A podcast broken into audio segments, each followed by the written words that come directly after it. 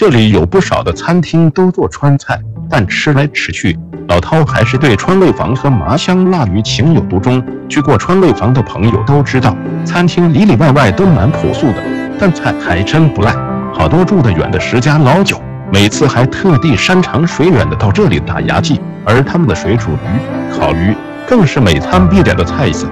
老饕这次就点了道烤鱼，糖醋里脊和香干肉丝，还是一如既往的美味。每次有喜欢吃川菜的朋友到丹佛来，在这里他们总能吃得尽兴。